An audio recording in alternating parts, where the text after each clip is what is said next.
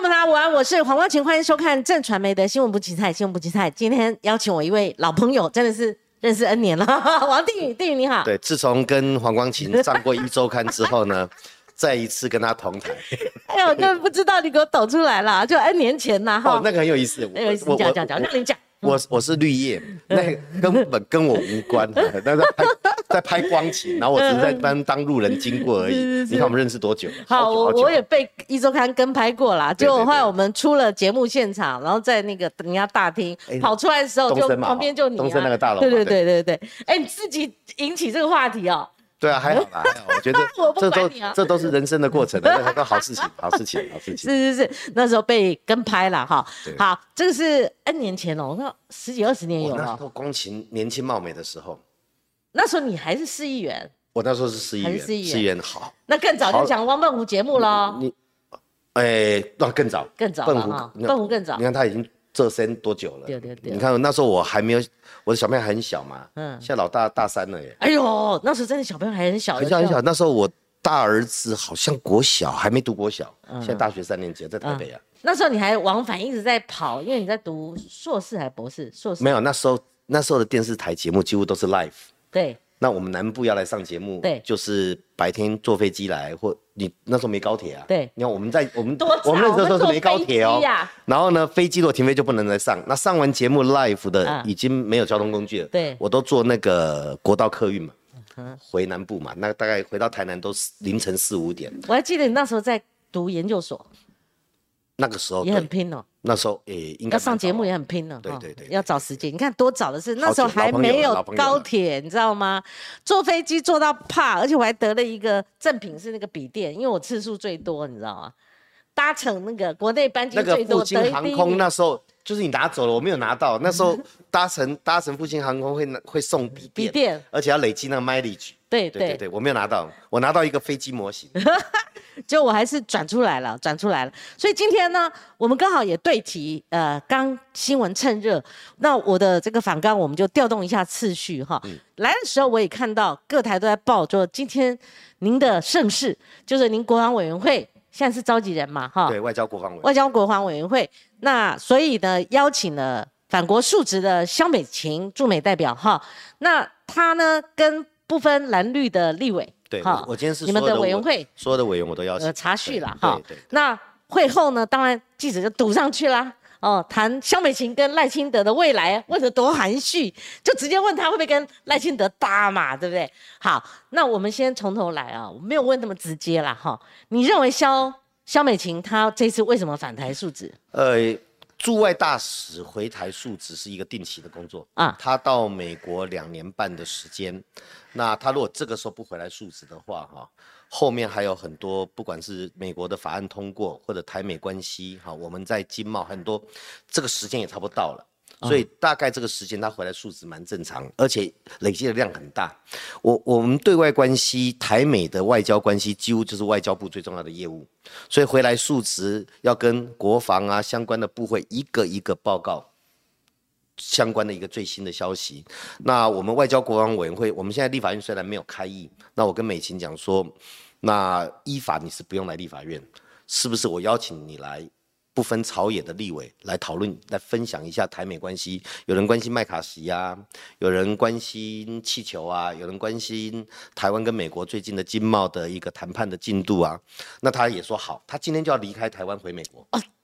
所以他回美国前最后一站就是立法院。哦，这样。所以我们今天邀请他来到国防外交委员会。那我也通知所有的委员。那今天呃，民进党委员、国民党委员、民众党的委员都有参加。所以我觉得这是一个国会对外关系呈现一致。我们也许有些看法不一样。嗯。但是对外对国防，我觉得我们的委员会啦，嗯，大概是最不应该有党派立场的。所以今天其实蛮蛮良善的沟通的，还不错。其实我就放弃想要要借着他返台的这时间去努力去发他的通告了哦，不必了，他已经回去了。他其实不受访，不是不受访，根本没有时间。你知道他一回到台湾述职，跟长官外交部报报告，国安会、国防、经贸，你想想我们对美海巡署有 M O U，嗯，我们的后备有 M O U，我们的台美的经贸谈判一直持续。晶片、精密机械相关的产业。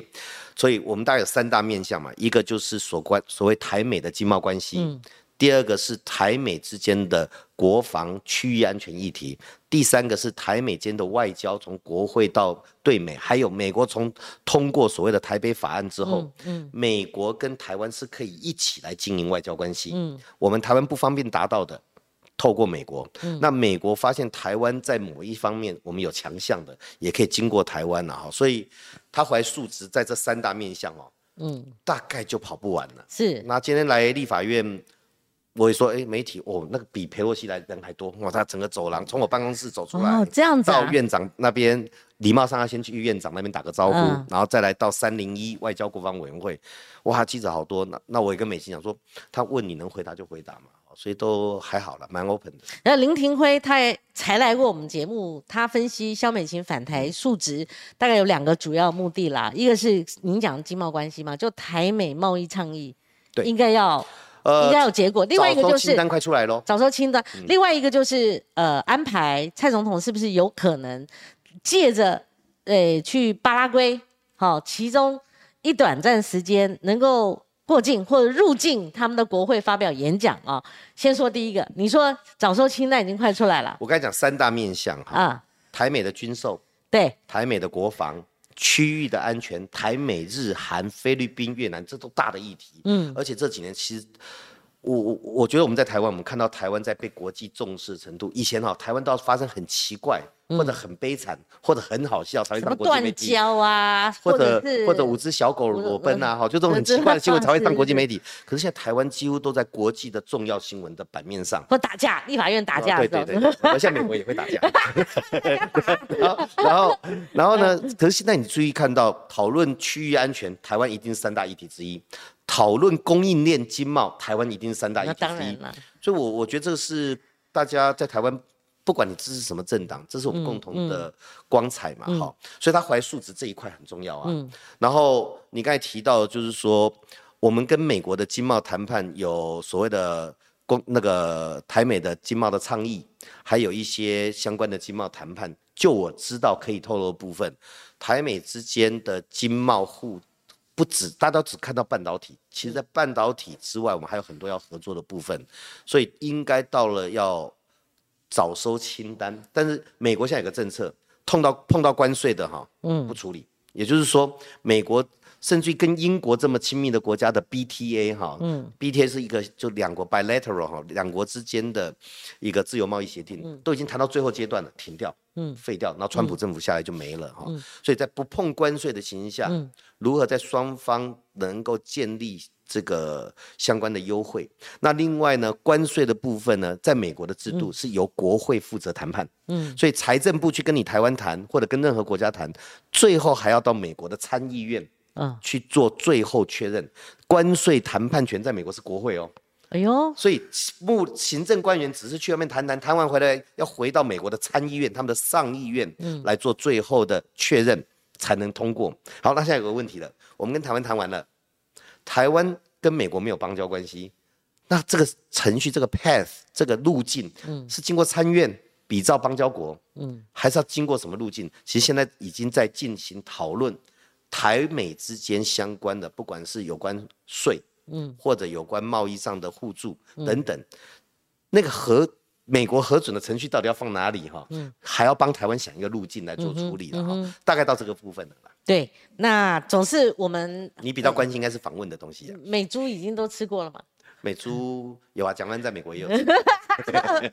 哎，对，这个这个美猪大家都吃过了哈，是不是应该这样？要去留留学美国的。其实我意思说有莱克多巴胺的。莱猪啊，莱猪在台湾你吃不到。对，因为进口不是我们，嗯，台台台讲，美猪在美国用莱克多巴胺养的比例已经降得很低了。嗯，然后呢，台湾进口商，我进口有莱克多巴胺跟没有莱克多巴胺的价格差不多，然后加拿大猪又比它便宜，所以其实莱猪在台湾是没有竞争力。我那天还看台湾还没有任何肉商要进口，所以在台湾你要吃到。有莱克多巴胺的美猪机会是零呐哈，那那个就是食品安全，你把关好，然后自由贸易，我们不要有非关税的贸易壁垒。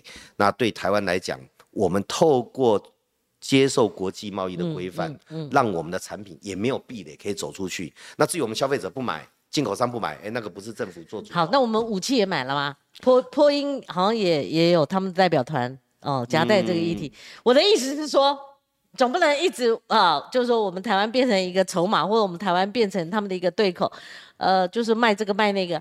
那相对的话。也要给我们一些实质上的东西啊！其实台湾，你说我们跟美国买这个买那个哈，嗯，我们是买我们需要的，有时候我们还担心他不卖。对，我们卖给美国东西才多啊，啊，多很多啊。哈，我们美国，我们很多技术的来源提供国是来自于美国。嗯，我们的产品不只是高科技产品，我们传统产业皮箱啦、机械、螺丝、螺帽。你知道螺丝螺帽五金，嗯，我们在美国市占率多高吗？嗯，甚至在美国的阿鲁米哈，嗯，那个铝的、铁啦、白白金啊，哈，白金那个北提亚啦，哈，就是那个中文怎么讲？好，这个叫北提亚，北提亚，我我们在那边的市占率都很高，嗯，所以台美之间的贸易是互为依存。所以我记得肖美琴曾经在美国一个民主议会的联盟里面演讲说。我们从美国得到一些技术，嗯，我们制造好的机械，制造好的产品，又卖回来美国，这种礼尚往来、公平贸易，其实对台美都是有好处的。所以我倒不会诠释说啊，我们买了他这个，买了那个哈。比方说以高科技武器来讲，因为当然因为中国的因素，台湾自己研发。取得很多技术也困难，那要买到保护我们自己国家的武器，大概全世界敢卖我们的国家，也大概只有美国为主了哈。当然还有其他国家，所以这个到底是不是他拿来当筹码怎么哈？我觉得这个就是互相帮忙，是啊，互相帮忙发展台湾，壮大我们自己国家，这个比较重要。丁允，今天我们来玩一个游戏，你就把我当做蓝的，而且把我当做深蓝的。你不是吗？原来你不是吗？不是。你今天就把我当做哈，就这样，这样我们才会有火花嘛，对不对？好的，你才给我回答，一口气回答我们诸多疑问嘛，哈。对啊，对啊，你有疑问我就我能。基于国家利益不能讲的，我当然就不好讲了。但其他能讲的，我就尽量说嘛。哎，现在要做蓝的哦，真的要有勇气耶。为什么？因为为什么嘛？为什么做蓝的要有勇气？因为哦，当然有人就要要抱就抱你们大腿啊。不会啦，中央厨房很多人都快挤不下塞车了。你没有看到一大堆都拿抱那个一大堆拿刀都在扎都在扎绿的大腿。那个没有政权的国会又那么少席次的，谁去抱？哎呀，你放心，我蓝绿都没有节目，没有通告。哦，我站在中间这个。我我跟光晴认识太久了，太久了。对呀。好，定宇，这样哈。那第二个问题你回答我。好，如果是八月，好，那就要进入我们今天另外一个主题了。嗯。麦卡锡到底会不会来？如果是哈下面他春天不来，但是下面哈如果布布林肯又没有去访中，访中还有一个他们美中哈这个呃不要那么高度敌意的状况之下，他们还可以有个对口嘛哈。但是如果我们以台湾，我们不管美国了哈，麦那个布林肯去不去？那如果麦卡锡还要来，那我们的总统又？入境国会，美国国会去发表演说。你跑太快了，那个都还不会发生。那你回答，那比李登辉那时候去他母校康奈尔那还要高度的敏感。台台美之间的互动关系大概来到这四十三年来的最好，就断交以后这四十三年最好的状态。上一次蔡英文总统到丹佛啊，Denver 到那边，其实那个。已经叫做入境了，那个比较过境，那个比较过境了。NASA 是不是？就不管去哪里，就是他他去美国待在那边时间比去中南美洲访问的时间还长嘛？对。那我觉得我那时候国际媒体问我有什么感觉，我说我们只不过是得到正常的对待而已。你有没有想过，全世界各国民选的元首要去美国有什么困难？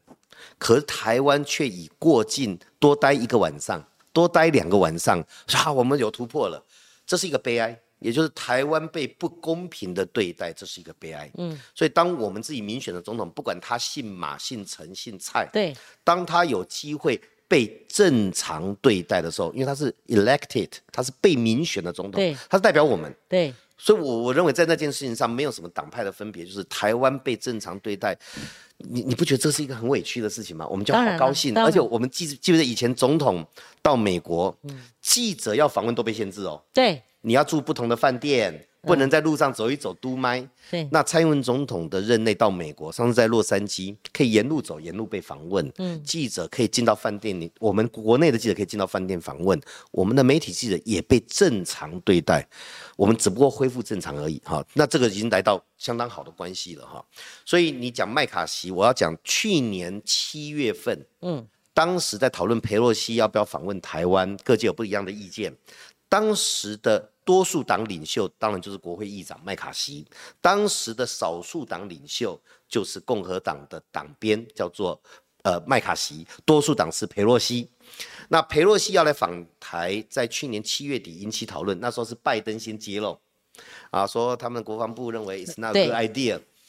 当时的麦卡锡以 minority。就是少数党领袖说：“那哇哈，如果我被我们成为多数党，我成为议长，我明年春天我就组团去访问台湾。事情是这样来的。嗯哼。那八月份麦卡锡八月二号来到台湾嘛。嗯。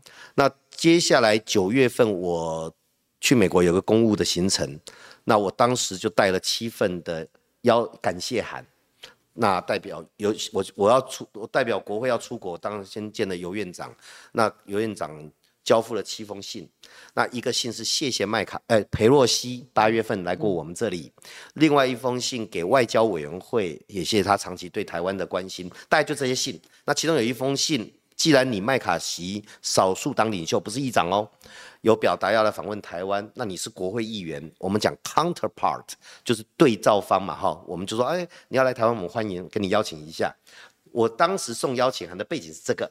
那你强调说那时候还不是担任对对对，因为我们对美是 bipartisan，就是跨党派的经营。对台湾来讲，美台美的关系是台湾很重要的国家利益，我们不会单押宝在一个政党，所以也不会说哦，你们那时候就去押宝麦麦卡锡会成为多数党领袖，成为议长，不是这样子。当时就是。台美双方在国会山庄对台湾表示友善的，不管是多数党领袖、少数党领袖、外交委员会、军事国防委员会的招委，我们都去递交了感谢函、邀请函。所以邀请的背景在这里。而这一次麦卡锡会不会来？我可以很具体的告诉你。嗯啊，目前其实，在华府并没有麦卡锡要拜访台湾的具体计划。哎呦，那代表什么？那为什么会传出这个东西来？哎，对对对。第一个，我个人认为麦卡锡早晚会来。嗯，麦卡锡来不来台湾，或者任何一个国际友人要不要来台湾，我觉得就是台湾跟当那个国家之间的事情，大家来欢迎，不来各自考量，但绝对不能让中国左右他们来不来。嗯，所以麦卡锡说我要不要去台湾访问哈，中国不能左右我要去哪里。至于他要不要来台湾，目前还没有这个计划。嗯，因为。美国的国安的维持，他是排第三号人物。对，要访问的话，要做好安全的计划。对。而去年八月二号，裴洛西访台的时候，嗯，让美军印太司令部发现一个新状况。你知道，美国人很喜欢 SOP。诶，查了资料库里面，对于美国国会议长访问台湾，中国军事威胁这个 scenario 这个状况没有 SOP，所以当时拟了一个。针对佩洛西访台，应该从北边进来或者南边进来，护航的路径以及交接的安全，先到新加坡、菲律宾，还是先到日本下来？当时拟了一个紧急应变计划，可是紧急应变计划接下来未来可能还有别的议长要来台湾啊。所以美军就开始针对这一个状况，要定出他们的标准作业流程。嗯，那定标准作业流程叫询问啊，黄光琴驻美驻菲律宾大使，你们有什么建议？驻新加坡有什么建议？各军种有什么建议？这个询问出去之后，就有单位跟媒体讲说，哎，美国在研究议长访问台湾的作业流程，就变成佩洛西要来台湾了。嗯，所以大概是这样的情形产生，大家以为佩呃。麦卡锡在今年春天就要来台湾了，是这样来的。哦，至于他会不会四月份来，嗯，我不知道，但是我认为有可能。嗯，好，这个我必须要讲，我不知道哈，因为四月份刚好美国国会休会嘛。嗯，那你没有休会，议长要做主席台，你怎么来嘛？嗯，而四月份这个麦考尔啊，麦考尔他是外交委员会的主席，他要来台湾。那他曾经说过，如果议长要来，他愿意把这一团跟他并团，所以四月份是一个时间点。那美国的众议员是两年一任，嗯，所以他任期很快就会结束哦，嗯，所以他在这两年的任期当中，越接近年底就越接近台湾总统大选，也越接近美国的总统大选，嗯，对于尊重他国内政，那个时候适不适合来，我觉得会有一些考量，嗯，过了选举之后再来，好，他的任期又接近他的这一任，接近尾尾声，所以。种种的考量，四月份倒是一个不错的时间了。但是我觉得尊重美方的考量，那对台湾来讲，我们就是我们有权利接待来自于世界的朋友，我们也欢迎。那能不能来，尊重朋友们的决定。好，我们先厘清一个啊，就刚刚定宇来龙去脉讲的非常清楚哦，就是这一次呢。麦卡锡要不要来？很多人就说啊，王定宇自己跳出来啊，说是我我邀请的。好，那可是事实上他刚重建了这整个过程是去年佩洛西之后。好，佩洛西之后我也没有说是我邀请，我说我帮尤锡坤院长去送送感谢函。我看政论节目啊，这个竟然在还在用嘲笑的口吻哦。其实当时王定宇他七封感谢函，其中有一封是给当时还没做上议长的麦卡锡呀，所以当时是少数党的。领袖嘛，哈，对，那还不具备议长身份，那跟这一次呢，他要不要来其实没有关系的了，哈。那至于刚定宇他又讲的说不不太确定，哈，那四月来或者是以后八月，哈，或者说明选后来，他都有不同的考量，哈。那所以呃，一般有一些这个比较熟悉两岸外交事务的，哈，那譬如说有一些学者型的，他们都说一定会来，反而升高了，就是间谍气球这个事件，反而。哦，升高了，说麦就研判哈，麦卡锡绝对会来，你觉得有吗？绝对会来，百分之百的这个可能性。麦卡锡会不会来台湾？当然有很多因素，但是我还是要讲，作为一个美国的国会议长，他一定会考虑他的内政嘛。对。他还要主持会议，所以他能不能来，他有他的考量。我不会去预判他会不会来，我只是说，哎，台湾有些媒体啊，这个谁邀请什么的，有时候我们台湾现在变成就是去脉络化哈，去头去尾讨论事情。事实上，麦卡锡来台湾，他也不是首例啊，对啊，第三个了嘛。对，哦，我们不要进到中国那个逻辑，就是我不准你来，你就不能来，你来就是制造紧张。讲这种话的才是制造麻烦的人。至于麦卡锡来不来，我们该只是研判时间点的可能性了哈。那至于国际氛围是这样子，本来中国应该有一个企图是说，嗯，他们布林肯美国国务卿要访问北京，嗯啊，那他访问北京之后，中国就可以形塑一个哦，中国美国的关系和缓了，嗯啊，你看美国都来拜访北京了，他原来计划那布林肯访问完之后。刚好国国民党的夏令营又应中国之邀，嗯，或者应招而去，嗯，这时候台湾刚赢得二零二二年年底大选的政党去到中国，那当然国民党对中共来讲，嗯，态度当然会非常的友好，那就是春暖啦，差不多春暖啦，春暖，那就中国就行向世界行塑一个美中关系和缓。台湾呢，刚赢得区地方选举的政党呢，也跟他站在一起，所以台湾对中共是有民意支持的。他搬出所谓的一国两制台湾方案，或者告诉全世界说，不要担心这边那么紧张，我们只是针对台独哈，没有针对台湾。你看美国都站在我这边了，习近平在演这个戏啊。嗯。那这个戏全部被那个气球搞坏掉了嘛？是是哦。那这个戏里面我们要特别小心的是，中国反对的台独是包含中华民国、包含台湾、包含维持现状，嗯，都列为他们的台独。当然了。那我一直提醒国民党朋友，你去附和他反台独，你以为你在反民进党？事实上，你连中华民国都反进去了，这个要小心。嗯。我们对外应该一致。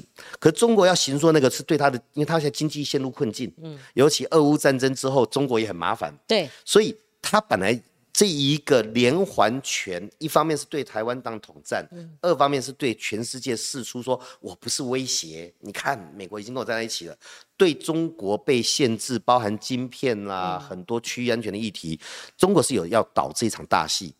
哇，你。那个间谍气球真的就是间谍气球，那个美国国防部讲的斩钉截铁说那不是气象气球，那就是间谍气球。他也揭露里面的一些零组件来自于哪些公司。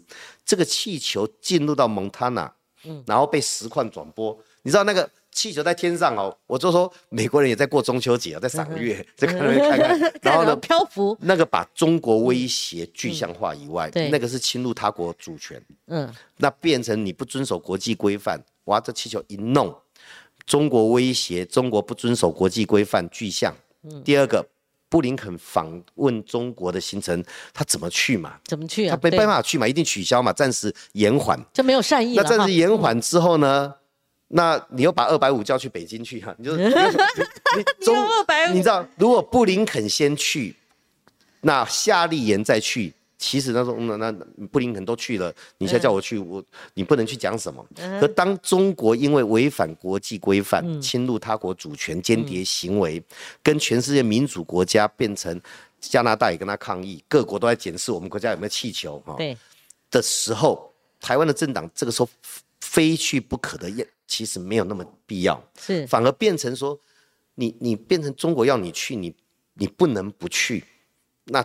中共对这样的政党的控制力到底有多大？嗯，这个让人会担忧的。我看到一些国民党年轻世代也在担忧这个事情。对，所以这个连环拳就变成连环爆，一个气球接一个气球爆。对，那这一次这一次其实是中国的外交严重失策，是因为美国的基本国策是它不容许本土被威胁。嗯，九幺幺 Twin Tower 被炸掉，嗯，它可以在阿富汗。打二十年的仗，嗯，或者日本当时的空飘气球炸了六个人，嗯，美国把那个土壤分析之后，就要找到那家厂，派轰炸机去炸了，哈，所以中国被揭露又死不认错，嗯，那两边都没有下台阶的状况下，美中的状况要和缓，暂时看起来是很难。那布林肯，所以布林肯就没办法去了，没办法去了，啊，没办法去。这时候麦卡锡如果来台湾。本来如果布林肯先去北京，对呀，行政部门去北京，国会民选部门来台湾，不不只是平衡，大概就比较没有什么。可是现在如果布林肯没有去北京，嗯，麦卡锡来台湾，对中国来讲，一方面颜颜面无光，二方面就失衡啊。那这个部分中国自己要去思考怎么去应应这个状况，会不会呢？你我认为是布林肯取消访中，那你有看到？本来在呛的麦卡锡，后来他也很低调，他就说他没有任何的行程安排。目前没有，那个那个倒不是因为这个气球，不是因为气球，因为一开始到现在麦卡锡的讲法就是我要去哪里不容你中国说三道四，但是我目前。坦白讲，他才刚经过国会那个几轮的大投票之后，他目前没有访台的计划，这也是实话。是啊，他如果有访台计划的话，华府那边就开始会有准备动作，一定会知道了哈。所以我不让你左右，但我目前没有访台的计划。嗯，这这个倒跟布林肯取消无关。嗯，但是美国的文化是国会部门不会被行政部门左右。嗯，他会有自己独立的判断跟决定。所以是否会在这个时候拜访哈？我觉得中国倒不如应该担心，你以为全世界只有美国有议长吗？嗯，还有很多国家有议长啊。听说捷克不止哦，还有一些还有一些主流国家。那你觉得他会来哦？呃，会不会有同等的效应？美国当然是效应最大，美国效应最大。美国是台湾的主要的盟友嘛，嗯，也是军事力量的供应者嘛，哈。那中国也最忌惮美日台同盟的关系，嗯，而美国现在在菲律宾。也取得了九座机场，然后九个基地，其中有四个离台湾很近，起飞四十分钟就到到台湾。所以美日本的小马可是这两天才刚日本会谈完，也特别提到说台湾有事，菲律宾怎么可能没事？你知道他这个讲法跟安倍讲的台湾有事，日本有事，只是那个语法排列不一样。那也就是美国拜登政府在印太地区好像建构了一个民主同盟。嗯，那中国成为唯一的针对对象。嗯，我还是要提醒北京的朋友啦，这些民主同盟之所以能够组成，有相当大的部分是中国一直在周边这边闹事。大家不要以为他只针对台湾啊，他的侵略侵入 A D I Z，韩国发生，日本发生，越南、菲律宾都被发生。所以菲律宾现在跟日本签约是要拿到他的淘汰下来的。军舰来补强他的海军，因为菲律宾的海巡到海上被中国的海巡跟军舰追着跑，嗯，那菲律宾再怎么亲中，也不会容许自己国家主权被打折扣嘛，嗯，印度的边境丢石头、狼牙棒，哈，都一大堆的事情，所以中国对周边国家主权的影响，可能是促成民主同盟，嗯，结合的。然后再加上 COVID-19 之后呢，台湾向世界证明了我们国家的价值，供应链的价值。所以，台湾在外交上这几年我们一直都很辛苦，但这几年确实有一些蛮好的发展。定宇这样，我都顺着来宾的节奏嘛。您既然讲到夏令营啊，我们看到周末假日都是他们的新闻哦，可想而知嘛，见了王沪宁嘛，见了宋涛嘛。那不管是王沪宁还是宋涛。或者说他们在分析什么国台办这批领导的新班子啊，跟过去的做法不一样，那个都不会超过他们一个框架。那这个框架它是一个政治框架，好，就是远的话他们会说呃和平，啊，就是和平统一一国两制。这从二零一九年习近平一月二号对台湾同胞书就有了，大概就是那个套。不，他们的标准就是听我的，对，就有和平。不听我的，我就打你。好，他的他的逻辑大概是这样。我把它问完哦。像最白话文就是台湾是中国的一省嘛。嗯。哦，这个不是没有发生的了哈。那所以呢，在这个前提之下，他把它包装成九二共识，那蓝英就把它模糊化，他不表。他以前会积极表，哦，不表不行，这是一个界限嘛哈。他现在就说人家讲九个共其实是一个中国，世界只有一个中国，中华人民共和国。现在蓝的不不会去回应，他就给你。好，这个装在这个所谓的九二共识里面，那所以，可是我们台湾至少我论述这边就不可能假装蓝的啦。我在论述的时候，你假，你继续讲，你继续假装嘛，继续假装。不是这个很简单嘛，这个是思路问题。我光晴不是蓝绿啊，光我以前我以前跑过两岸啊，这个很清楚嘛。你不管一一中屋顶一一个中国，或者说一中架构，什么一中原则、一中政策，你你你讲，我都我都大概一直都都可以有有一套论述嘛，哈。但国民党九二共识，它绝对是一中各表。九二这是从哪来，我们就不用赘述了。但他现在明显的，中国他直接讲说和平统一、一国两制，那已经到一国两制的这个框架里面了。而且王沪宁是一国两制台湾方案的起草人，国师嘛，哈。那有人就是把它讲的太大了，他其实没那么那么厉害啦，哦。但是他毕竟哦，你抛开王沪宁、李沪宁、刘沪宁、黄沪宁。你到中国去，他绝对不会容许你一中各表，表的是中华民国嘛？就像电影刚刚讲的，他连华度也不同意嘛。好，那个这是一个层面的。那我们会讲说，你这样子还去，那你二零二四还要选嘛？哈，这是政治层面。可是蓝的，他既然给你模糊，打马打马虎眼，但是他给你弹出来这种什么？我农农医。产品也可以啦，哈，那你看我们至少交流对话，然后平起平坐啦，然后我们至少我们有个对话管道，你民进党没有啊？你看台商又关心什么啊？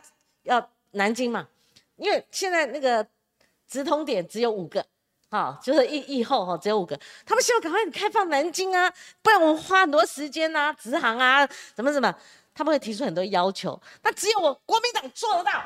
你民进党，你看你上台以来，这两岸关系越来越危险了，而且有所谓的低一螺旋，就像去年的选举，对不对？九一抗中保台无效啦，对不对？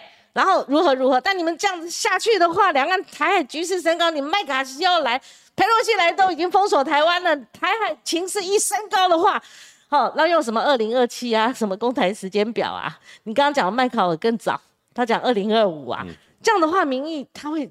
担心未来会有战争，就这样来的哈。所以你你觉得，因为今天如果明年哈二零二四一月不选举就算了，大家是空空谈嘛，台湾谈了几十年，但是又加上有选举，那所以这些议题它绝对会很热。所以定宇，好，我不用装男的，因为男的那个我收不收不起来。你刚才丢了好大好多问题哈。当然这个脉络是这样来的。对，整整理整理其实我要讲的说，民进党它还是可能会被操作，有两个弱点。你们没有对话空间了，你们没有对口。虽然蔡英文跟邱泰山一直讲，我们还是要保持对话。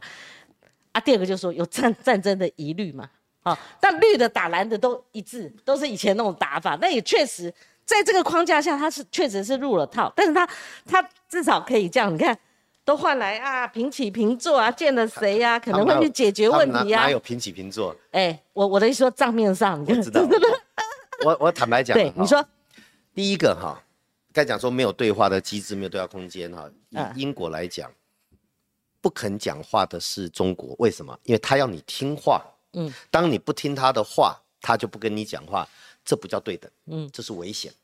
然后第二个，以结果论来讲，这几年好吧，中国对台湾不好，对不对？嗯。就台湾防疫跟经济跟世界的关系好像还不错哎，嗯，好像不跟你讲话哈，我们日子过得还更好哈。所以我觉得中国要想清楚，就是说，老是用那种霸道的方式对待邻近的国家哈，嗯，这一个不好的结果未必会发生在对方。所以，我们回到一个第一个，在中国对台湾的态度，单纯以外宾来访问，他现在建构一个，你看麦卡锡来哈，嗯，兵凶战危，如果。我们让中国用军事的威胁来决定台湾跟外国之间互动的方式，嗯，你让他得逞了，嗯，你等于是鼓励他加码继续用这个来威胁你，嗯，当任何一个外宾，不管是麦卡锡或佩洛西或者捷克总统要来访问台湾，要考虑中国的因素的时候，我们等于让台湾的未来掌握在北京手上，这个其实才是真正危险。当敌人威胁你。你就顺他的逻辑，叫朋友不要来。对，这个叫温水煮青蛙。就，但是我们也不要，不要像莽汉一样啊，这个愚愚蠢到随便去冲撞，也不会这样做。嗯，就是在一个正常的标准，对国际全世界来看，说台湾有权利交朋友啊。中国现在做法是比以前更倒退哦。你交朋友，我就威胁你。嗯，那我们就顺着他，不要交朋友。我们在全世界唯一的朋友就是王沪宁。就是中国的话，你觉得对台湾跟未来子孙这是安全或不好？其实这是一个不好的恶性循环。上一次裴洛西来，不管你赞成或不不赞成他来，他来了，他离开了，台湾还是挺立的站在这里。也因为中国那天你说他用封锁台湾的方式，他封锁的不是台湾的，嗯，他要封锁台湾。日本的运输也被影响，菲律宾往北飞的航线也被影响，中国自己沿海也被影响。它封锁的是全世界共同的损失。嗯，而当中国成为一个国际的麻烦制造者，全世界更会更关注台湾的安全。嗯，捷克、北约、澳洲、印度跟台湾会更紧密，所以我们应该要回过头让中国知道，当你这么无理取闹的时候，台湾反而因而会更得利。嗯，你。你用兵凶战危在威胁的时候，是威胁到整个民主阵营，这是一个处理方式。另外一种处理方式，就国民党的处理方式，就是那我们就不要惹他生气，叫你不要来，我们就直走直跑北京。大家想想看，如果往那个逻辑去处理，以取悦威胁者，不让他生气，照着他逻辑去走，台湾最后会变成什么情形？嗯，以后连军购他都给你演习啊，你要买武器哦，来我演习，不准你买武器。台湾要往那个方向去走吗？而且我一定要一再的提醒，中国反对的台独是反对中华民国，反对台湾，反对维持现状。嗯，讲白一点，你不接受中国共产党统治，就叫做台独。嗯，那他们现在你刚才讲国民党都模糊化，他其实都标签化，就好像我常讲说，这个讲孝顺父母，没有人反对吧？嗯。可我看过社会新闻啊，有一个说我是在孝顺孝顺父母啊，嗯，结果呢，不要让他吃太多，免得血压高，让父母一天只能吃一餐，嗯，方法才会决定你的目的是不是正确，嗯，也就是说，当说我们要和平，和平靠取悦威胁者，还是靠壮大自己跟国际合作，让和平掌握在自己的手上？我觉得台湾人很聪明啊，这个是一个基本客观可以判断的。你要成为西藏跟香港式的和平。还是要成为一个我们自己可以选自己的总统、选自己的里长这样子的和平。所以，当国民党刻意用九二共识去漠视中国已经直变，他要你同属一中，九二共识的执行方案叫做一国两制的时候，这才是实话。对，当你接受九二共识，就接受一国两制。我们为自己的孩子要选择这样子吗？哦，那国民党，我相信不同的政党也是有良知的。我们都生活在这个岛国之上啊。当国民党了解到王沪宁也是告诉你，对，同属一中，一国两制，一国两制就是九二共识的执行方案。嗯，这叫和平。你不听。我就打你，这不排除武力犯台。嗯，你接受一国两制的台湾方案，嗯，否则就要面对武力犯台。那这个时候，我们是要选择听他的，取悦他，还是壮大自己，跟国际结盟站在一起？嗯，我认为这个选择，每个人脑袋心里想一下，怎么样比较好？其实他们话术哈，他去掉几个字，他跟你讲和平。嗯。那他们冠世是和平统一，他统一两个字见了我们夏立言代表才没有出来。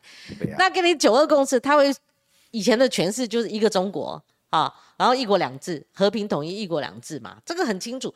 那他这边就只框在九二共识。其实如果哈夏立言他代表朱立伦啊，朱立伦代表国民党，他必须要回应国内的一些疑虑，不是民进党的哦。就像我也有疑虑，我的意思就是说，那你的一中各表是不是要表出来？好，他在台湾会表了。对，在台湾表，就是你当着他面，你你如果说哎完全没有政治。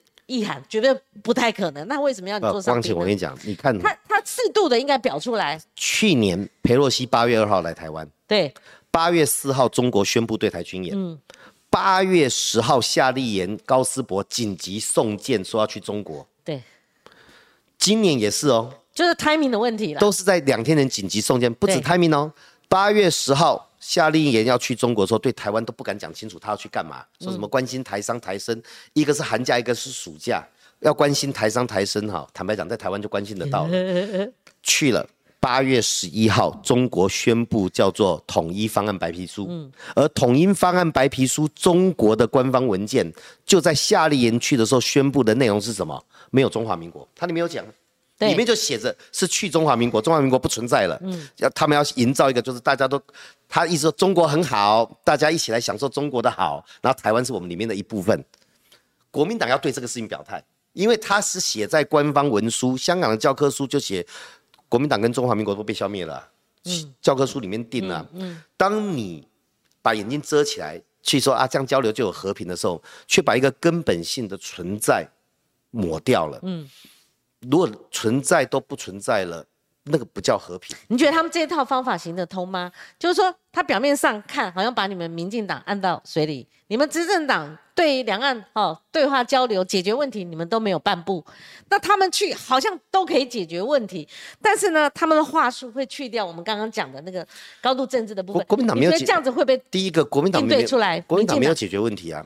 中国对我们的农渔产品或者工商的打压是违反国际贸易规范的。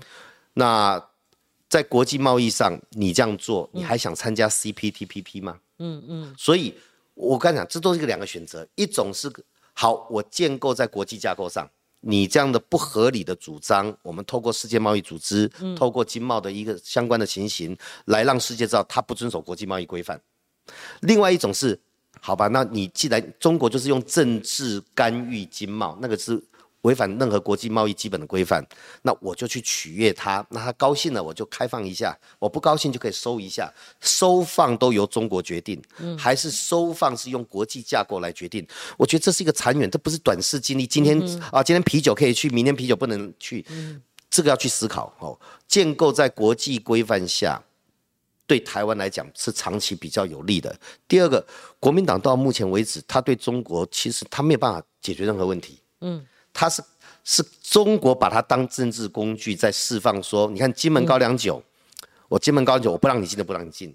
我见了你之后呢，我不只让你进，我还把它演弄成解放军的宣传影片。他们什么认亲啊？什么叫认亲啊？所以我我我觉得这样子去顺他的意。对台湾来讲，我们到底得到什么？台湾不管是啤酒、高粱酒或农渔产品，嗯，像我们关庙的凤梨，嗯，它莫名其妙给你停掉之后，我们在澳洲市场、日本市场成长，关庙凤梨或者各地的凤梨，大家去看标价，这几年价格稳住了，嗯，而且我们还开展了国际的贸易市场，你恐吓不了我了。台湾的农产品其实百分之八十是我们没有大农了，我们都是靠国内市场，出口的百分之十到百分之二十里面。这出口的百分之十到百分之二十里面的过去九成靠中国市场，嗯，那他现在就把你掐住脖子。实际上我们百分之八十是靠内销，也经过他这种政治性的操作，我们现在不管是莲雾啦、芭辣啦、凤梨，我们扩展其他国家市场，因为就二十趴嘛，这几年价格就控制住了。所以是要让威胁恐吓你的流氓得逞，然后让他一而再再而三，还是透过这样的方式，我们建构一个国际。合作的架构，让台湾更有坚韧的力量去对抗。我觉得朝野、国民党、民进党，我们可以一起来努力处理这个方式，而不是仰赖这不讲道理，说禁就禁，说放就放。那像那啤酒哈，我们那都还开玩笑，台湾啤酒哈，在中国的销量啊，搞不好光琴一年喝的量就差不多那边了。很久不喝了，人家不喝酒，很久不喝了，所以我的意思是说，二十年不太喝，嗯，这个都是一个选择。好，都是一个选择。中国对台湾有威胁，我相信大家都知道。嗯，那一个用不种种手段威胁你的，你是要顺他的意，还是赶快强化自己啊？那我们不莽动的去挑挑衅他，但是一昧的顺从他，是不是好？所以你刚才问的一个重要问题，不管是以选举或者以台湾社会来论，你放不放心把国家的政权或国家的未来交代在一个对中国共产党的指令没有抵抗能力的政党手上？嗯，我觉得这是每一个。父母面对自己孩子将来要去思考的，对。那你觉得说，呃，我们不讲国民党了啦，哈，国民党每次呃分析起来都是那样嘛，哈，他可以漠视不回应民意，就是说一中各表的实质，就是九二共识的核心已经变质了嘛，哈，他不回答这个问题，我觉得他自己会面临挑战嘛，哈。但是呢，执政的是民进党。所以民进党他始终喊说我们要交流对话，可是他始终没管到，因为他那个政治框架太明显了，你怎么能够入套？你执政嘛，对不对？那撇开选举因素，那呃连任的蔡英文总统，他势必会面临就是说我刚刚讲的，你事务性问题嘛，事务性问题你不能够说通通都门都。哦，都是闭着的嘛，哈，他他他他会不会面临这样的一个挑战？那进而影响到总统大选的一个，因为就有点像二零二二蔡英文总统第一次攻顶总统是失利的，那时候差最后一里路，大概就是这种感觉。那现在又被操作多一个，是去年那个总那个地方选举的，就战争论，他们一定是操和平与战争呐，战争与和平这样操作，你觉得操作起来操作不起来？这个很难说，因为氛围还没有到。但是我我必须要说，就是说，呃，台湾跟中国的事务性的往来并没有停止。啊，你像这一次星云大师不幸过世，哈，对，那中国是不是有一百二十个人团要来？对，送件之后，我们也尽快的给予核准。嗯，是它里面有几个人哈？嗯。用假身份啊，或者是不循正常管道。我看你就点名了叶小文嘛。不，叶小文那个是，啊，还有一个什么刘刘啊。国家的制裁，但是你叶小文要来，不是不让你来嘛？你就正常申请。你就来吊唁就吊唁，你不要就他没有他没有申请。五统官员来，他把他藏在藏在那一百二十个亲友团里面，甚至里面好有两个官员哈，根本是把身份故意报成别人的身份。哦，这样啊。你懂我意思吗？就是说我我我不进到这个细节，我只是说，你光从这个事情来看，两岸怎么会没有失误的往来？他要送件嘛，我们要审核对对对，宗教，我们准了是不是要回复通知他？对对对，所以表示什么？有在往来，所以一直在想啊，民进党跟中国都都断线了，没有事务性往来。那如果就让他们蒙骗进来，又能在我们台湾怎么样？我们有没有发现让他蒙骗进来？在野党国民党说，你看。你们的审核到底什么呢？什么审核的？啊这个人根本不是那个人，你怎么放他进来？国家的把关，所以，我我们这一次以星云的例子来讲啊，先讲这个事务内容，就是，我们是以最大的方便，嗯，让他们组团过来，不是不能来了，哎，就一百二十个人我们准啊，对，可是，一百二十人找出了十二个，说，哎，你这十二个人不是这条管道申请的，你为什么不好好申请？哇，他你恼羞成怒，那我们就通通不去了。其实。他申请，我们审核不准，你可以说我们刁难。可是你不申请是什么意思？那他这种操作，通不来了，不来了，你们这样刁难我们，连星云这个我们都不能来，也也算是一种所以，我我我们的逻辑要清楚，就是我们台湾准你一百二十个人来，对，没有刁难。嗯，你这十二个人不能来，是你隐匿身份，或者你没有走正常管道申请。对。然后现在恼羞成怒说我们在刁难，嗯，事情的因果要弄清楚啊。那我相信，因为有的人已经过来会来了，会来了。但是我们会不会说啊？那既然你不申请，那我为了展现雍容大度，我就当做没看到你，身份不对放你来。我觉得国家的运作也不能这样子。所以，我我该只用这个例子来讲，你说事务性，嗯，怎么会没有接洽呢？嗯，或他在特殊时候他就会凸显。嗯嗯。等于我们平常农渔业有的有在往来嘛，嗯，他现在就突然间告诉你，你的有虫，我不让你进口。光这个动作，他有没有往来？有往来啊，那他怎么通知哈？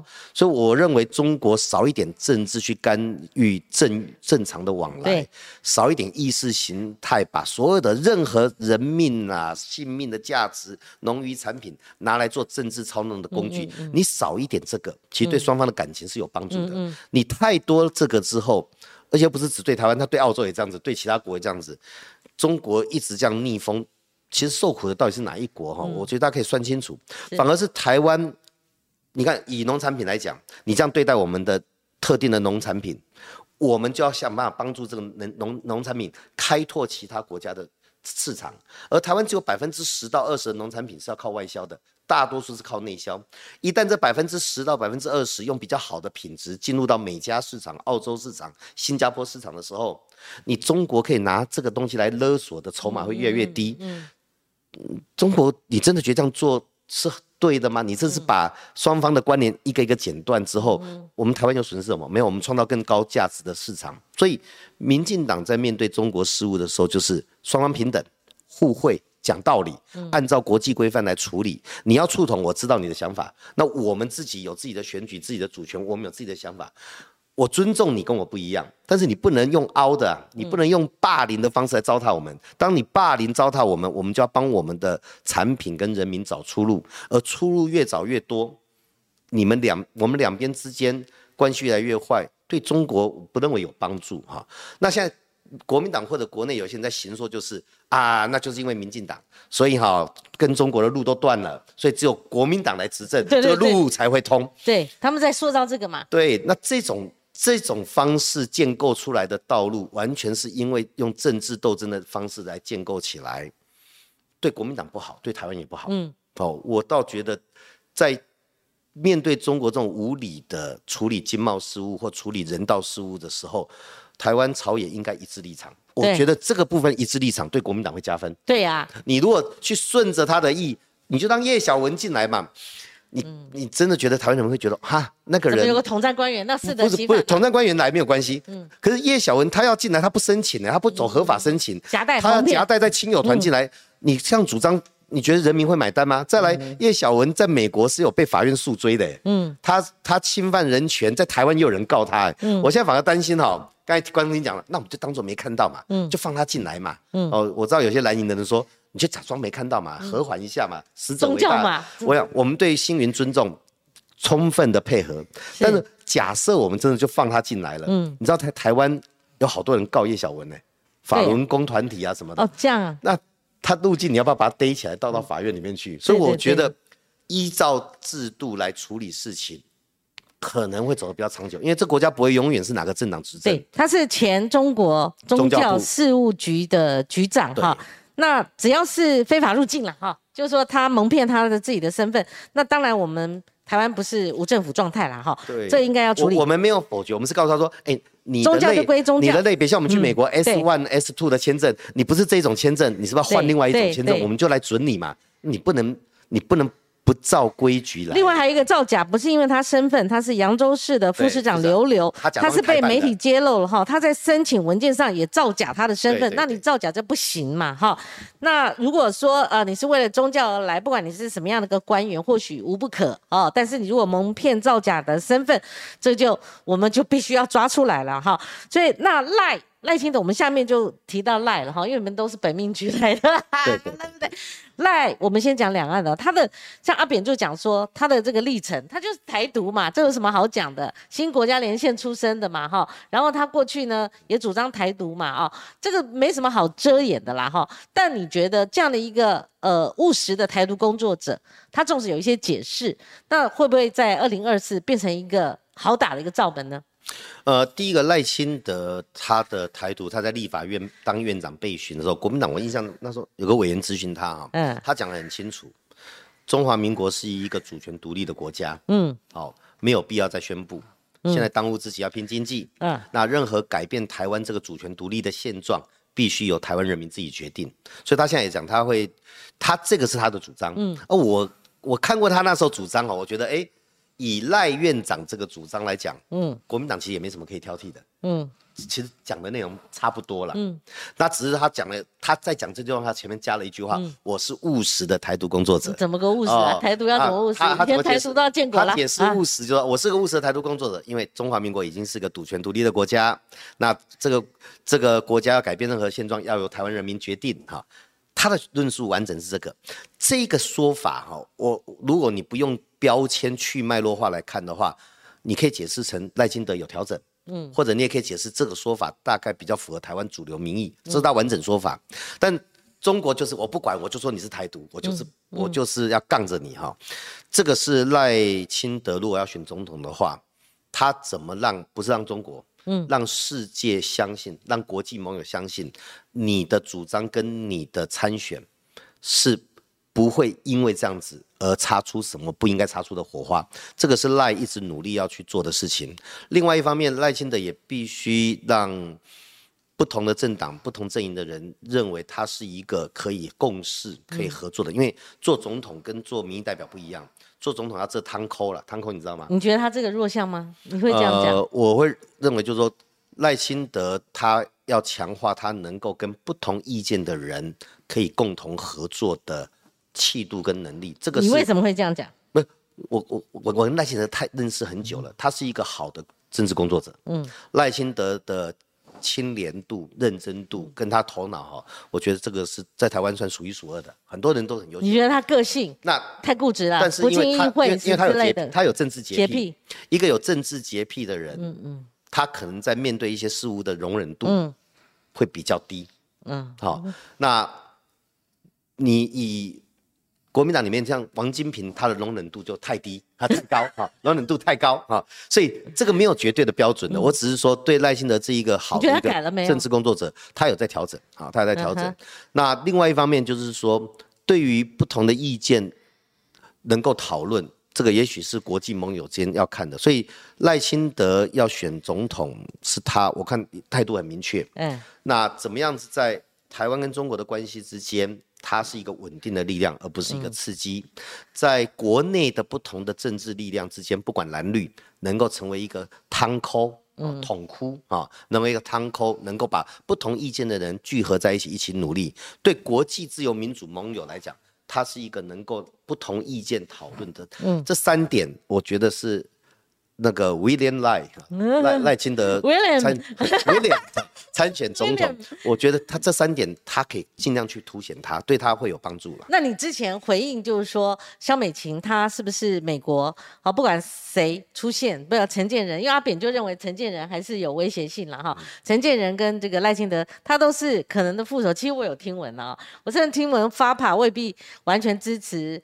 这个赖清德，还有一些人，他们是支持陈建仁的。这个我敢很负责任讲，因为我们有发爬的朋友，我会这样讲。定宇就应该知道我们有朋友嘛。我支持黄光琴。是是是，不，每个每个人都有不同的支持对象嘛。你这样讲，就是说就是有所谓的正式溯源。你在某种程度你也听闻嘛？不，这样讲好了啦。啊，那肖美琴，你你回答说，你那时候回答媒体说过早，对不对？我告诉你，这骗不了我。言之过早是什么意思？第一个了哈，你没有否认。没没没没，但是说我言之过早是引述肖美琴的话，就是说那个不是议题，就是他现在是驻美大使，很多重要工作要做。我们连总统候选人都还没产生呢，怎么去讨论副总统候选人？那你为什么就觉得总统副总统候选人没产生，行政上没产生？我们我们中常会、中执会的总统提名办法都还没出来。那你认不认为已经定于一尊了？我认为赖清的机会最大。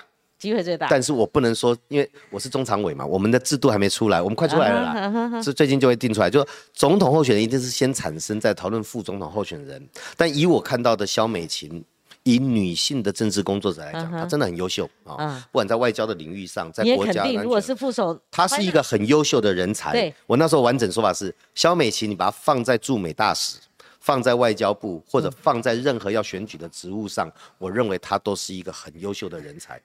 听懂了，我的讲法是这样子，但是现在要讨论副总统人选太早了，因为我们连总统都还没产生。对，就是说你讯息的揭露是不是呃太早了？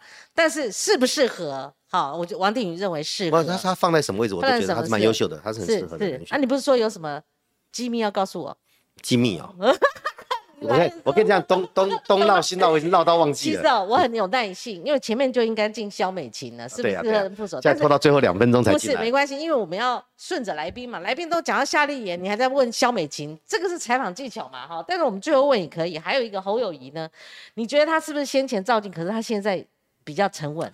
他先前讲不做强国的棋子，阿扁说。好，强国可以解释，美国没问题啊，你不敢讲。但是哦，你怎么不讲不做中国的棋子？击鼓不敢讲啊。哎，侯友谊哈，他一样，我我用讲赖清德放在像侯友侯友谊要补强他在国政方面的专业度。你为什么觉得不行？他上的。贸易壁垒，他可以讲成贸易壁垒分明，那就很好笑嘛。那一定，那也像像 Google 选字一样嘛。贸易壁垒、关税壁垒，它是一个专有名词，不能拆开的。没有关税壁垒分明这个东西。不能拆开的。就是说，那很明显就是他他补习课没有上完，没有上完嘛哈，来不及。那对于军事、区域安全议题、外交议题，确实侯友谊这部分不足，不是不好，嗯，因为每个人都有学习历程，他从警察到市长也有他优秀的部分，那这部分不足，他要补强，才能说服人民说他是适合当国家元首。那你就不要发表这篇，因为你也你也不懂啊，这别人操刀的，你干嘛要去给搞做这个不做强哥？我教你的不是这样子，你就讲。那他也怪他老师啊，那个壁垒分明谁给我弄的？他就怪那个姓苏的嘛，哈。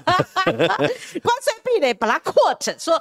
然后，然后在补习的时候用红字说不能够切开讲。我倒认为侯友谊你要慎选你的私塾老师了。嗯，他讲那个不要做大国的棋子或强国的棋子哈，你要思考你讲这句话出来的时候，如果你如果你是一个要选总统的人，对，你就要知道这代表的是什么，你才能论述。否则这个标一丢出去，对呀，你后面就有的解释了，就更慌了。那你在怪罪是某某人教的那个。不好啊，所以侯友谊是在高度跟视野上，他可以再强化啊。可他真正困难不在这里了，嗯，他真正困难是国民党里面的那个十八铜人阵哈。到底，到底他一路他如果要选总统的话，我倒认为他先处理国民党内部吧，不，他先不用疏导外部。处理一个问题，如果今天你看那个这几天一连好几天，如果是。蔡衍明这样号人物，发动昨天网络跟报纸这样子，就算是侯友谊出现，他以后有活口吗？一个本土派的一个政治人物，人家说南部票也拿得到的一个政治人物，你被蔡衍明一一台叫你该讲，你该讲南部票，你没有发现最近一个很有趣的趋势，都是南部的国民党县市议长在发表支持朱立伦，啊。这是对症下药哦。本来说侯友谊有南部票，对不对？嗯。现在反而讲侯友谊没南部票。嗯。这个就有人在操作嘛，哈。所以我跟你讲，侯友要面对是国民党内部问题，但侯友谊另外还有一个情形就是说，你不能老是呵呵这代级就处理所有的问题。你对新北市政，因为大家要看全国的，我台南也许不会很了解新北市，你说呵呵这代级就带过了。当你讨论的是国政，是每个人有关的时候，你这个闪不掉哦。当你闪不掉，有一天坐上辩论台或者国民党党内提名的辩论台的时候，那会出包的。你想说哈？你现在有人帮你做民调的做民调，而且专做新北市的民调哦，说你是几个候选人里面最最有可能当选的哇，那个民调冲到很高，然后你施政满意度又高，你什么都高。我跟你讲，就算是你出现，如果这是操民调是操作而来的，或者说有这个中天系统要复制韩国一第二，然后你又荷花豆做代机，那跟他那个或出去人进来那个一样。所以我的意思说，这国民党哈，如果都没有一个头脑清楚，如果这样的话。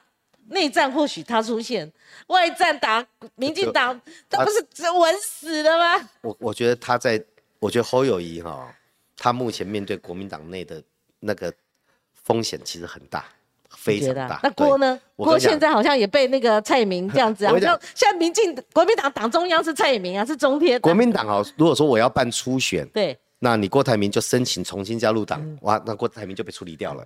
然后回过头告诉说，你要喝喝这奶就不要乱跑，而且你是绿股，对，你是你的高度有问题。那侯友谊就要犹豫，我要不要出来？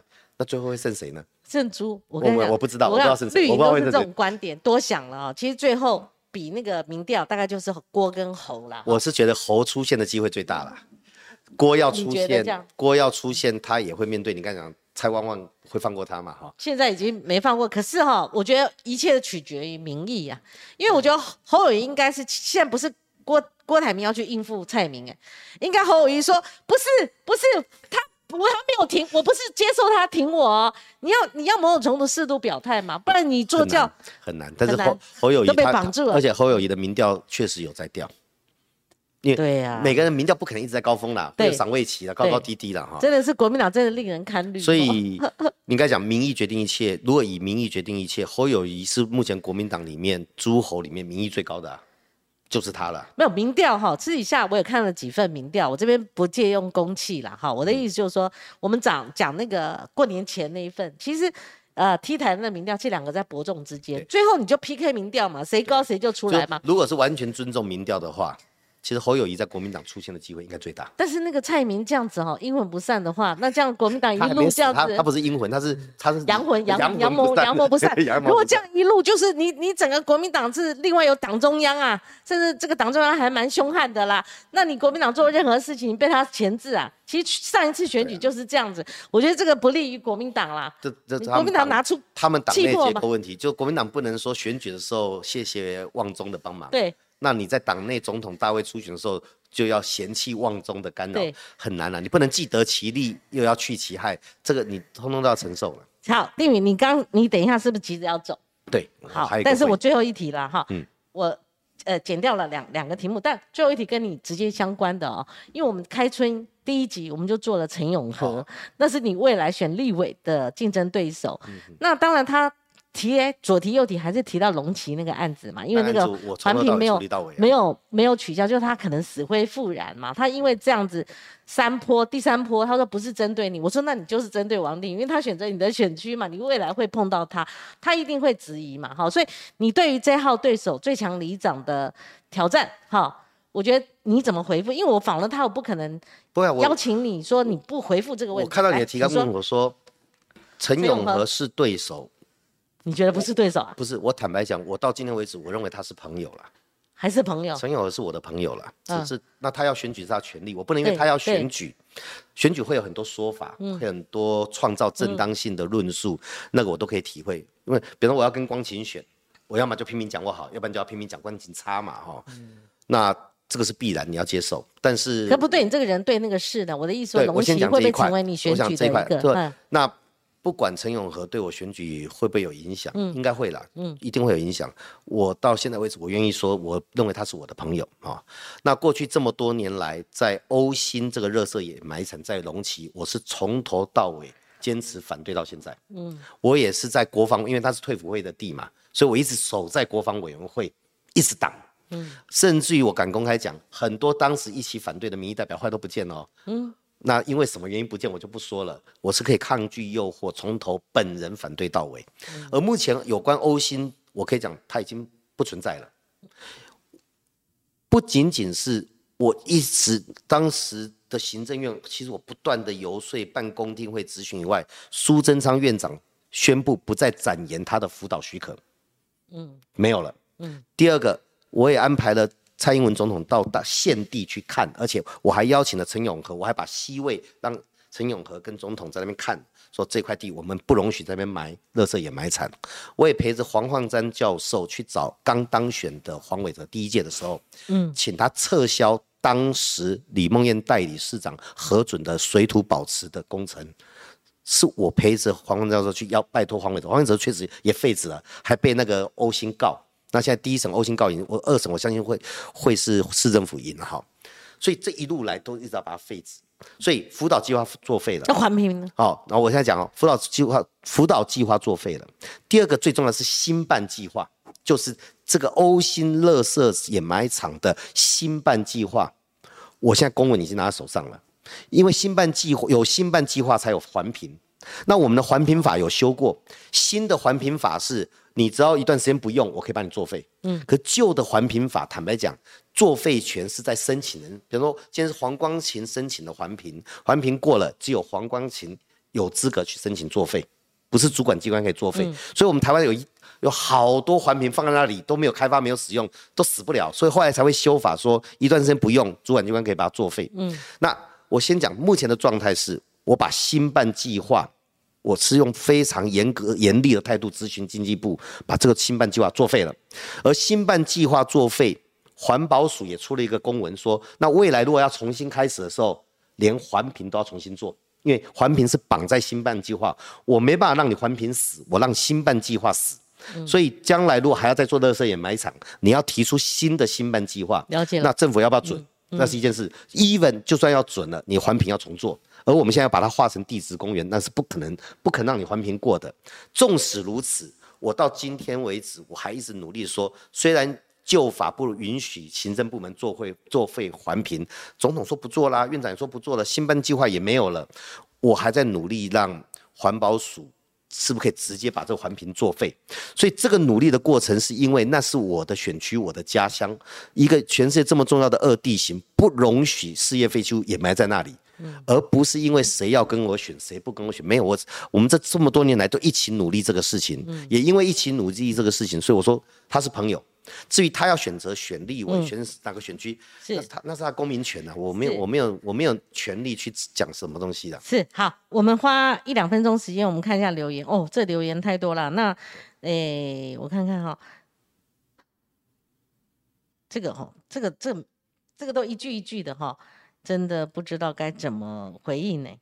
好，为了不耽误这个，我看盛浩。好，这个很抱歉啊，我这个没有办法。你看这么多留言了，好，我们很难在一两分钟里面抽抽抽抽出来这个一两句，这样对王定宇不清楚哈。James Chen，谢谢光姐的专访，王委员今天讲清楚，表达您对美中的论述虽然有理，可惜缺乏对政府缺失的论述有不足之处，还是很感谢您。很那下下次来补这一块。其实我有问了，就是说，呃，那民进党要拿出办法，现在执政，你如何去解决？呃，两岸没有办法开通哦，有一些这种农渔产品啦，这主要是这个，或者说遇到什么样的一个问题？你你的节目是没有限时间的嘛？没有限时间。那我这块我稍微讲一下下了哈，所以我下一个会再等了。第一个哈，我们当然不希望跟中国有僵局，嗯，但我也不能因为中国设了一个僵局的套。我就把台湾的主权也放弃，什么都放弃，那该怎么办呢？嗯，所以我们现在有几个部分，第一个就是说，嗯，当他针对特定的产品、特定的行为有有阻挠的时候，嗯，我们有国际的仲裁力量，我们就要引进国际的仲裁力量，嗯，好，那如果没有国际的仲裁力量的时候，我们要第一个想到是怎么照顾台湾自己的需求。不管是产品、农业、渔业等等。第三个，你如果仔细看这一次宋涛哈，嗯，宋涛也知道僵在那里。其实僵在那里，中国，哎，谁靠谁？我展开讲，最近那个不是很流行那个 AI 对话器吗？但谁靠谁还很难讲哈。所以宋涛丢了一个说，哎，他们也欢迎绿营的人跟他们对。有抛出这一句。我跟你讲，他抛出，当然他加了一个前提，只要你接受一个中国哈，那我们认为说。真的朋友要聊天哈，比如说我要跟光晴，光晴如果约访我，我如果丢个前提说，嗯，光晴要访问王帝，我当然乐意，只要你跟我信就可以了。这个没有，这没有意义嘛。一个中国就是你台湾是他的一部分嘛，就是说他加了前提，但是你要注意看他宋宋涛抛出一个说欢迎绿营来跟他谈，对，那我可以告诉宋涛说，我们没有不跟你谈，对，其实如果你是一个大国，中国一个大气度的国家，你把前提抛掉，嗯。大家坐下来泡泡茶聊聊天，OK 的。嗯，但是你设了一个前提，再叫人家来谈，不是每个人都愿意放弃国家的主权跟台湾的独立性，牺牲那个去求取个别政党或个人的荣华富贵，不是每个人都愿意这样做的。所以我认为中国有在开始转变，嗯，但这个转变很细微的。对，当习近平取得第三任第三个五年，嗯，他的经济也有问题，防疫有问题。国际外交都是大逆风的时候，他当然希望行硕跟台湾这边有一些和缓，因为台湾的不和缓对中国的外交也不利。因为我们跟美国的关系，跟美欧盟哦，现在现在欧盟更坚持哦，德国去年就有台战略了。台湾对中半导体，台湾对中国来讲，台中国在国际的逆风，其实是因为他对台湾处理的方式不当嘛。对，中国自己也知道嘛，所以我认为这个部分会有一些契机处理。所以民进党的方式就是。确保台湾的利益，去协助厂商，嗯，遇到状况的时候把问题解决。对，那有国际架构处理，我们处理国际架构。如果没有没有国际架构，一定只有台湾跟中国之间一定要谈的，请你相信我，不是所有的事物都谈停下来。如果如果你要承认呐，我们不要讲什么跪地求饶或投降派啦，只如果你要承认台湾是中国的一省，那我跟你讲，岂止是谈这个是农产品，对不对？好，很简单的道理嘛。那你一国两制在台湾也没有票啊，如果。国民党走得越深，好，你的九二共识其实就一中没有办法表了，你不能表我们中华民国，中华民国是台湾的最大公约数，而入套是到一国两制。我说在台湾会没有票，苦口婆心劝国民党都不听，都说抹红哦。我觉得这路线问题，路线问题在台湾可以论辩，没有什么抹红不抹红嘛，好，等等，这就是我们看两岸关系，就是说那有什么不可以呢？哦，你你只要承认嘛，好，承认你是他的意思，那这就统战，你就是被统嘛。虽然我们不需要战争，但是我们也不希望被统。就有关叫人权、法治、言论自由各项各方面，我们的生活，我们。下一代好，对不对？我们也没办法决定下一代。那个留言板里面讲说啊，我们都不敢谈内政什么，不是这个第一个主题是光清姐设定的啦。对，事实上，反刚也是我设定。事实上，蔡英文政府这六七年来的内政其实是做的不错的。我们不管是在福利制度的建构、经济结构的调整、出口贸易的市场的多元化，甚至于说，哎，水果不能卖中国，你们卖哪一国？卖的可多嘞。我们在澳洲，在你知道日本现在已经成为我们。凤梨出口的第二大贸易国了，也就是说，嗯，我们在建构台湾，不管是能源转型，因为我们发展绿电，所以 Google Amazon 这些国际大企业只能采购绿电的，它把总部设在台湾呐。嗯，或者我们透过能源转转型，绿我们的绿电的供应度数已经超过核电。大家以为我们缺电没有？我们现在是供电是输配电管线老旧，我们整体的供电量的余裕。备载容量其实是够的，可反而是老旧的输配电线、电缆、变电箱，我觉得那个是要赶快处理。输配电你发太多的电，输配电线出问题啊，根本没有用。所以内政部分，我内政部分我跟你讲改天可以。如果说民民进党九一大选败选那个时候，我找王定宇来，我列很多那种有关内政议题的，我们俩会吵架，你知道吗？会吵得很凶啊。你讲的有道理，我会接受。你讲的有道理，我会接受。好好，谢谢观众朋友您的收看。明天同个时间空再会定宇，我们跟观众朋友说个拜拜啦！我看你很急，要急着去参加约人家迟到，我都觉得不好意思。好，谢谢您来百忙之中，好，拜拜，我们明天见。光琴，谢谢。好。